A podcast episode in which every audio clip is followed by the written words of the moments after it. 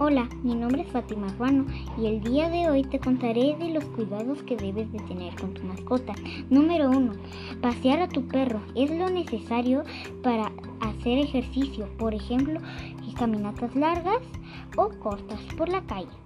El gato, al contrario que el perro, puede pasar su vida en casa, pero eso sí, podrás generar un entorno divertido para que se lo pase feliz. Sé responsable y recoge las heces de tu perro. Y si tienes gato, recuerda limpiar su, su caja y, y, cambiar su arena.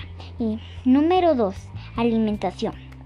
Si tu animal te acompaña desde cachorro, le le tendrás que racionar la comida tres veces al día. Cuando sea adulto, cambia, cambia con dos, con dos veces al día o una vez al día.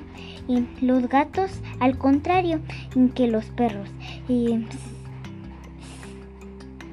saben, saben racionar la comida bastante bien. Recuerda siempre tener agua fresca y disponible.